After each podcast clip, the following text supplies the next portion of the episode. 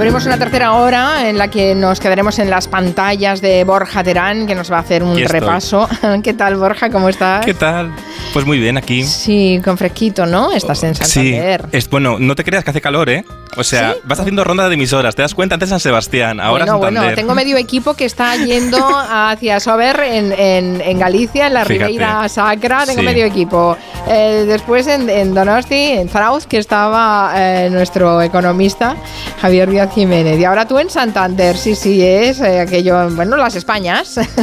y te traigo cosas frescas, Mari Carmen, cosas frescas. Sí, ah, bueno, bueno. Sí, porque el pues pasado siempre vuelve. Mari Carmen. A ver, mm, a ver, eso, vamos a explicar cosas frescas, no lo sé, porque de lo que quieres hablar es de series que te gustarían recuperar en verano. Bueno, quiero hablar de eh, muchas cosas. Porque se ha recuperado, se ha escrito un crimen que yo ayer, viendo la tele, haciendo zapping, digo, anda, se ha escrito un crimen en la 2. ¿Lo viste? Sí. O sea, y te quedaste enganchada, Me quedé enganchada una vez más. Fíjate, Se ha escrito un crimen fue una serie que fue un éxito fruto de un fracaso, porque los creadores antes probaron una serie que se llamaba Ellery Queen en el año 75 y no funcionó porque la quisieron hacer interactiva. Es decir, el espectador en el año 75 jugaba a adivinar qué iba a pasar y la serie se paraba en mitad, hacían una pausa y dejaban al público que participara. Y dijeran, pues va a matar, ha matado este, este, esto no funcionó y luego dijeron, necesitamos una cosa más empática, más rápida. Primero buscaron a Doris Day, para hacer el personaje de Jessica Fletcher, les digo que no.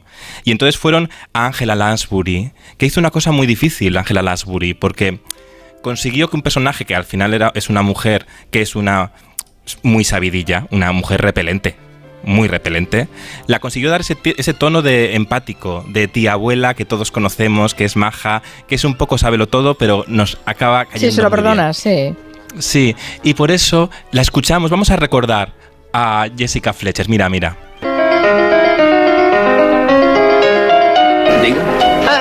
Soy Jessica Fletcher. Nuestro polizón se escondió en el interior del maletero cuando el avión despegó. Lo que significa que no fue simplemente un robo. A mí me parece que Patricia murió antes de empezar el fuego. Es cuestión de lógica. ¿Cómo es que sabe usted tanto sobre las pruebas de nitrato? Escribo novelas de misterio y me dedico a investigar. ¿Qué haces, Jessica? Echándole un vistazo a los archivos del mayor. ¿Qué está haciendo aquí? Supongo que se le podría llamar investigación. ¿Qué está pasando por tu cabeza. Tienes una mirada muy extraña. ¿Qué pasa? Ya sé quién le mató. Ya sé quién le mató. allí donde estaba ella, allí donde estaba ella moría alguien. Sí, Mejor acercarse a ella. sí, exacto. Exacto. Eh, ¿Estuvo en cuántos años de emisión? Eh, 12 años. 12 años. Ya 12 años, que es mucho. Fíjate, dos años menos que Sálvame. Ah ahora que todo vuelve, igual dentro de 10 años recuperan Sálvame, pero ya se echa de menos en la televisión que ha desaparecido Sálvame, fíjate lo que te digo. Esta, esta mañana, por cierto, Belén Esteban ha vuelto a hablar, una semana y pico después del ¿Ah, final de Sálvame, ha hablado en el podcast de Carlota Corredera y ha dicho esto, atenta. ¿A quién vas a votar el 23J? Eh, pues estoy un poco indecisa porque a mí no me gusta que se junten varios partidos. Vamos, que te gusta un partido, pero no te gusta con quien va a ir en coalición. Totalmente. No me gustan. Mm, sinceramente, y estoy muy indecisa. Y a lo mejor este año el voto que siempre he hecho no, no va a ser. Pues esto sabes que va, va a salir en los titulares, ¿no? A mí me da igual. A mí lo que me gusta es que ya hay compartidos políticos, no voy a decir nombres para no levantar porque luego sabes qué pasa, mm. pero yo hay partidos que no estoy nada de acuerdo con ellos. Creo que en vez de para adelante vamos para atrás y lo que hay que ir es para adelante. Y yo tengo muchos amigos, creo que con lo que voy a decir vas a ver qué partido es toda España y todo el mundo que nos vea. Tengo gente muy cercana, amigos, eh, amigos que son como hermanos, que han luchado mucho por tener unos derechos y yo lo que no voy a hacer es a ellos que han sufrido tanto meter a un partido político a medias con otro que puedan gobernar y el venir para adelante ir para atrás. Caramba, con uh, Belén Esteban, sí, sí. Fíjate. Se, eh, ha quedado a gusto esta mañana, sí. Sí, sí, se ha quedado a gusto. Ella siempre, mm, la virtud de Belén Esteban es que ha hablado con una naturalidad siempre sin fisuras. Te podía gustar mucho o gustar muy poco, pero desde luego que ella siempre se ha expresado muy bien. Se entendía eh, muy bien en este patio de vecinos que era la televisión de tarde, ¿no? Incluso cuando se despidió de Sálvame también habló muy claro, incluso lanzando alguna puya a aquellos que quitaban el programa. Pero quiero que sepa todo el mundo que todos los que estamos aquí sentados y los que están arriba y no se ven, hemos ganado dinero, hemos ganado más los que se ven que los pobres que no se ven que tienen un sueldo. Pero quiero decirles a todos ustedes que nos hemos dejado la vida y nos la volveríamos a dejar, pero les voy a decir otra cosa que me van a regañar. No nos van a olvidar. Acuérdense de esta frase. No nos van a olvidar. Pero Belén porque Esteban, eh, seguiremos. Belén Esteban es, ya es una política casi. Es que para que te despistes. Te monta un meeting, sí, sí, sí, ya veo, ya veo. Sí, te monta un. Pero engancha, o sea, te quedas escuchándola. Tiene este magnetismo. eh, Jessica Fletcher tenía magnetismo. Belén Esteban tiene magnetismo, porque las dos te- comparten una cosa que es la empatía. En Sálvame, Mari Carmen, para irse de la, de la televisión hay que montar una canción. ¿Te acuerdas de A tu lado cuando cantaron los chicos de, de OT? Sí, tu claro, música, mi no música es voy a voz? olvidar de eso, sí. todo el mundo lo recuerda. Pues sí, ¿no? No lo hemos podido olvidar, de hecho. Pues en Sálvame crea- han creado una, su propio himno, pero como se les quitaron el programa, pues no ha calado. No lo hemos escuchado, así que te lo traigo para que lo escuches. Mira, mira. Recordaré con pena y alegría este momento. Decir adiós no es fácil, pero siento que una nueva puerta se abrirá. Y volveré ser tu zancadilla, tu castigo. Volveré a ser tu carcajada, tu delirio. Volverás a ser la diana de mi oportunidad. Que se presenten a Benidorm, ¿eh? que a lo mejor salen para Sí. Eurovisión. Pero fíjate, borrón y cuenta nueva. Es horrorosa la canción. ¿Sabes quién la ha compuesto? Que tiene compositor. ¿Ah, sí? El ¿Quién? mismo que mi música es tu voz, Alejandro Abad. Hombre, Que es un perdona. gran creador. ¿Te Es conoces, un Alejandro? respeto. Claro que conozco a Alejandro Abad desde hace muchísimos años. Claro, un En respeto. persona, ¿le conoces? En persona, le conozco, sí, y además no ha cambiado Sí. mucho, ¿eh? Me- sí, eh, No. de alto, delgado, rubito. Sí, Es de igual, ori- sí. de origen chileno, sí, sí, Sí, claro, sí, sí, sí. Que también compuso este otro éxito del verano. Mira, mira.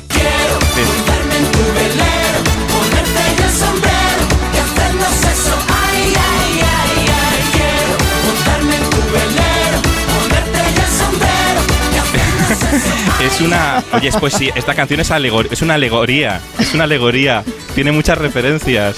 Quiero montarme en tu velero, ponerte yo el sombrero. Aquí hay una cosa con al sexo con protección, eh. Cuidado, hay mucha alegoría, hay mucha injundia. Pues te diré que conocí a. Alejandro Abad cuando intentaba convertirse en un cantante de éxito y sin embargo lo que consiguió fue ser un, eh, un compositor de éxito y debe estar encantado de la vida. Ahí se gana mucho más dinero. Por supuesto. Fue- y, no- fue y te quemas, y te quemas menos, sí, sí, sí, sí. Sí, eh, cantaba una cosa de ella, no es ella, no sé qué, un lío con ella, tremendo. Bueno, Sálvame acabó, pero Sálvame se han ido, se han mudado a la sede de Netflix porque van a hacer allí un docu-show. Ahora se llaman mucho esto los docu-shows. Y les van a, les exportamos, exportamos talento. Nosotros trajimos a Jessica Fletcher, nosotros mandamos a Belén Esteban y compañía a América y han ido a la sede de Netflix y esto es lo que ha pasado. Una mattina mi sono. Es impresionante estas instalaciones. Chao, Vela, chao, Vela, chao, chao, chao. ¿Vas a quitar élite y te vas a poner tú? La Terelu en Netflix. ¡Qué fuerte, tía! ¡Terelu! ¡Qué fuerte, tía! Esto ya es otra cosa. Pero qué fantasía es esta. Bueno, vamos, María Patiño, Terelu, toda este, este- Es que es una cosa que ha creado muy guay Telecinco, hay que reconocerlo. Nos puede gustar, nos podía horrorizar mm, la gente que habla y destripa las miserias ajenas. Pero sí que es verdad que con- consiguieron un universo de personajes muy especial que no se parece a nada. Entonces Netflix yo creo creo que quiere hacer lo que hicieron con Paquita Salas, ¿os acordáis de la representante de los Javis? Sí. Hacer un poco esto con este imaginario de personajes que son un poco la parodia de la travesura española. Y los van a llevar a América a ver si ellos se recolocan pues en Galavisión, en estos canales. Tú sabes, Don Francisco, estos Eh, programas que hacían en... Bueno, que tienen una audiencia bárbara, ¿eh? Sí, así que los mandamos, así se divirtieron un poco. Y en cambio nosotros, igual aquí en las tardes de la tele, ahora hay un nuevo programa. Mari Carmen ¿Y, Juan. y qué? ¿Es, ¿Es un programa un blanco también? Es que ahora todos queremos ser, que como vuelve el pasado, ¿sabes? Queremos volver a cuando empezaba Jessica Fletcher. Lo que pasa es que cuando Jessica Fletcher estaba Hermida, estaba María Teresa Campos, había gente, estaba Pepe Navarro, había gente que jugaba. Pero ahora la televisión parece que vuelve a esta cosa de ser un poco súbditos, ser un poco mm, hablar de los famosos como con esa condescendencia antigua. Y claro, los magazines son un poco más aburridos porque no hablan como habla el espectador en su casa, hablan de una forma un poco más re- repeinada. ¿Pero qué están haciendo esta semana? Pues están intentando enganchar pues, con la boda de Tamara Falcó, porque si no sabes tú, Tamara Falcó se casa. Sí, Tú. ¿de verdad se casa? Sí, eso ¿Y cuándo dicen. se casa? Pues se casa el sábado, creo. De Ah. hecho, van a, bueno, las cadenas van a hacer, Son Soles Onega va a hacer en las tardes de Antena 3, por cierto, lo anunciaban antes por cuña en una publicidad aquí en Onda Cero. Un van a hacer especial. un especial y todo. O sea, esas cosas, quiero decir que parece que da, da da tirón, da- alimenta el tirón. Y en Telecinco, ¿qué han hecho para intentar subir la maltrecha audiencia? Porque ha bajado bastante desde que ha acabado Sálvame.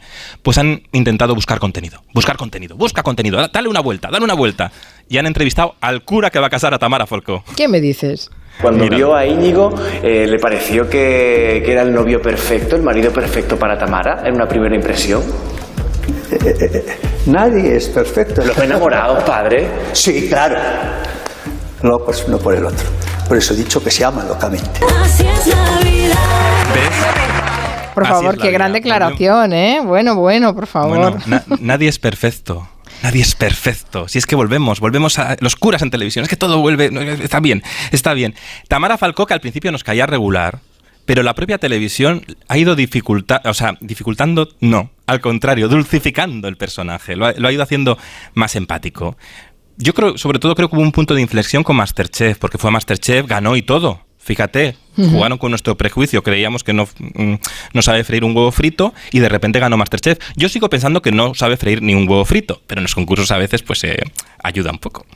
Y Bueno, nos la hizo más humana. Pasó del papel Ah. couché, donde no la veías ni desenvolverse, ni hablar, ni nada, a estar todo el día en un, en un programa en el que, bueno, pues eh, sí, se ganó, a- se ganó al público y ya está, sí, ya está. Con esa, sí, con esa cosa excéntrica de ver a una pija encontrándose con la realidad. Y entonces se encontró con Yolanda Ramos y de repente descubrió que hay gente que compra las bragas en el mercadillo. Seis bragas, 25 pesetas entonces. ¿Te comprabas bragas en el mercadillo? Pero así, ¿eh? Del brazo de la gitana. Toca esto, nena, y te hacían tocar. Y te lo envolvían en papel de periódico. ¿La braga? La braga. ¿Y después te la ponías? No me lo se lavaba, hombre. Bueno, es lo que tiene sacar a la gente de su zona de confort, evidentemente, ¿no? O sea, rompes el estereotipo o, o- o lo, o lo abonas, en este caso, ese estereotipo de vieja y que la pones fuera de su zona de confort en la cosa más extrema que se te puede ocurrir, pues comprando bragas en un mercadillo. Y Yolanda Ramos dice, pero las lavaba. las lavaba. Ay, me gusta mucho lo Yolanda Ramos, la verdad. Mira, coincidí con el día que fui a Días de Tele de Julia, Mm. coincidí mucho entre bambalinas con Yolanda y me pareció una tía súper inspiradora todo lo que hablamos antes de la grabación. Muy interesante, una tía muy interesante, me gano ahí completamente. Total. Mm. Y muy buena, que es estamos- buenísima como actriz. Es, y muy buena. Bueno, es que hace mejor lo que toca. Es que es de esas actrices que dice siempre tiene la misma personalidad. No. Al contrario, tiene una energía que hace que un guion mm, regulinchi te lo, se lo lleva a su terreno con, una, mm, con un maravilloso ingenio, ing- ingenio. Ay, que me trabo, Mari Carmen. Porque es que estamos en horas bajas, el verano. Cuando llega el calor, los chicos se enamoran, que decían estas grandes cantautoras, Sonia y Selena. Y, y normalmente en estas fechas del año los contenidos televisivos como que no hay nada. Y de repente ahora, por, por lo menos las cadenas tienen a Tamara Falcó. Y por lo menos también tenemos una cosa que se llama elecciones, que es muy buena. Primero porque podemos votar, muy importante. Y segundo, en la televisión están muy felices. Ah, porque bueno, allá está donde dando van. unas audiencias, sí, sí, sí, las entrevistas políticas. Ayer Ana Rosa Quintana, sin ir más lejos, hizo uno de los mejores datos de la temporada. ¿Por qué? Porque fue su amigo, o digamos enemigo íntimo, Pedro Sánchez, se reencontraron en el, en su, en el plató de AR y, y pasó esto. Chan. Ay, que no lo podemos No lo- escuchar. Ay, bueno, pues mm, bueno, No, pues ahí. pues, eh, no, no, Pero no, porque, Ah, usted mira, está sí, sí. diciendo, pero insisto, eh, usted puede opinar lo que considere. No, yo no Ana opino, Rosa. yo Sí, no, describo. No, no, no, no describe, está opinando. No, no. Sí, está estoy opinando porque, opinando. porque usted está diciendo que nosotros estamos, insisto, gobernando con Estoy Bildu. preguntando y si está nosotros no estamos gobernando con Bildu. No, no, que le apoya en muchas No, Bildu. Bildu, Bildu ha pactado con el Partido Socialista y con el Gobierno de coalición determinadas leyes en el Parlamento. El Partido Popular con Vox está gobernando. Tiene consejeros, consejeras, presidentes eh, de Parlamento Autonómico y están pactando retrocesos sociales. Sí, fue una larga entrevista que le dio grandes audiencias a Mm. eh, le dio grandes audiencias a, a Ana Rosa, igual Ana que Rosa. las entrevistas tanto de Pedro Sánchez como de Núñez Feijóo dieron grandes audiencias al hormiguero. a Pablo Motos. Bueno, de hecho, Pablo Motos con Feijó hizo récord de audiencia histórico en cuota de pantalla. ¿Sabes que O hemos sea, preguntado cuando empezábamos el programa Sí. esas series que la gente recuerda que le gustarían eh, reponer de nuevo, Sí. ver de nuevo? Ya sabemos que hay gente que querría volver a ver Verano Azul. ¿Qué más Otra quieren volver a ver? Pues a mí me encantaría que repusiesen Yo Claudio. Fue una serie que me impactó, era muy joven cuando la vi y la verdad es que yo creo que fue lo que me hizo aficionarme a la novela histórica. Me encantaría volver a ver en verano Alf y otra dinosaurios. Eran me encantaban. Arriba y abajo. Ese tipo de series me han encantado siempre. O las de Poirot. Ali McBee y Dinastía. Y Falcon Crest. Una serie que era una serie, que era un estado mental. Doctor en Alaska. Pues yo, aunque haya visto 1700 veces Verano Azul, pues oye, yo la volvería a ver.